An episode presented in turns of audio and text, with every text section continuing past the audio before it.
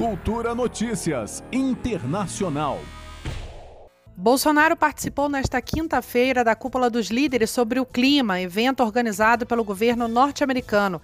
O presidente brasileiro disse que o país está disposto a colaborar com esforços mundiais para a preservação do meio ambiente e tem o compromisso de eliminar o desmatamento ilegal até 2030, além de alcançar a neutralidade climática até 2050, antecipando em 10 anos a previsão anterior. Temos orgulho de conservar 84% de nosso bioma amazônico e 12% da água doce da terra. À luz de nossas responsabilidades comuns, porém diferenciadas, continuamos a colaborar com os esforços mundiais contra a mudança do clima, com metas absolutas de redução de emissões, inclusive para 2025, de 37% e de 40% até 2030.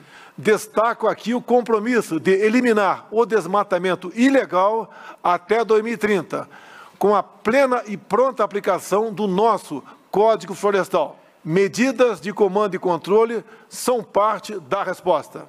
Bolsonaro falou também em valorizar a biodiversidade brasileira e conclamou a contribuição da comunidade internacional para que o Brasil atinja seus objetivos, pedindo recursos de empresas, entidades e outros países. Diante da magnitude dos obstáculos, inclusive financeiros, é fundamental poder contar com a contribuição de países, empresas entidades e pessoas dispostas a atuar de maneira imediata, real e construtiva na solução desses problemas. Presidente brasileiro falou depois de nomes como os do presidente russo Vladimir Putin, do francês Emmanuel Macron, do canadense Justin Trudeau e do presidente norte-americano Joe Biden. O presidente dos Estados Unidos, anfitrião do encontro, disse que precisaria deixar o evento mais cedo e saiu minutos antes da fala de Bolsonaro, que foi o 17º a se pronunciar. Biden anunciou a meta de cortar pela metade a emissão de gases responsáveis pelo aquecimento global até o fim da década e zerar totalmente as emissões do país até 2050. A Cúpula do Clima é uma preparação para a COP26, a Conferência das Nações Unidas sobre Mudanças Climáticas, marcada para novembro em Glasgow, na Escócia. A intenção de Biden é formar um consenso e instigar os países a traçarem metas mais ambiciosas para a discussão na COP26. O ministro do Meio Ambiente do Brasil, Ricardo Salles, esteve ao lado de Bolsonaro durante o discurso e ofereceu coletiva de imprensa em seguida. Perguntado, Salles disse que ainda não é possível precisar o montante a ser destinado à pasta, mas afirmou que o presidente vai dobrar o recurso disponível. Esses recursos que nós eh, esperamos receber com a, com a regulamentação desses do, do mecanismo do artigo 6 de Paris, que é o grande objetivo da COP 26 no final do ano, ele trará recursos vultosos para o pagamento pelos serviços ambientais. Parte desses recursos também pode ser usado em comando e controle. Os recursos especificamente de comando e controle serão dobrados, como disse o presidente. Uh, na sua, na sua fala, e os recursos estão sendo estabelecidos agora eh, por ocasião da aprovação do orçamento eh, junto ao Congresso Nacional. Os recursos devem ser destinados ao fortalecimento de ações de comando e controle de órgãos como IBAMA, ICMBio, Polícia Federal, Polícia Rodoviária Federal e Forças Armadas, além de medidas estruturantes como a regularização fundiária.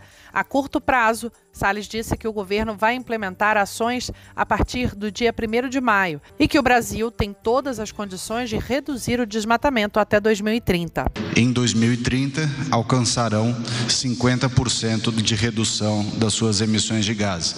Portanto, com o Brasil reduzindo o seu desmatamento ilegal a zero, ele também chegará próximo de 50% de redução dos gases de efeito estufa, assim como os países anunciaram uh, no evento de hoje, no mesmo patamar. O Brasil, entretanto, reforçou o pedido de apoio internacional e disse que as doações ao Fundo Amazônia podem ser restabelecidas se os números mostrarem tendência de queda nos índices de desmatamento no segundo semestre.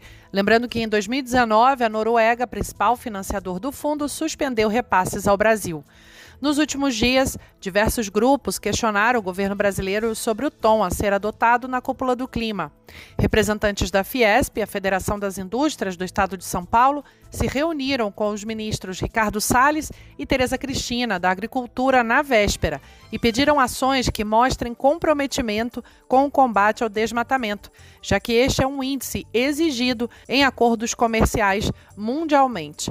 Um grupo de empresários também enviou carta ao governo na última terça-feira pedindo medidas mais ambiciosas na cúpula.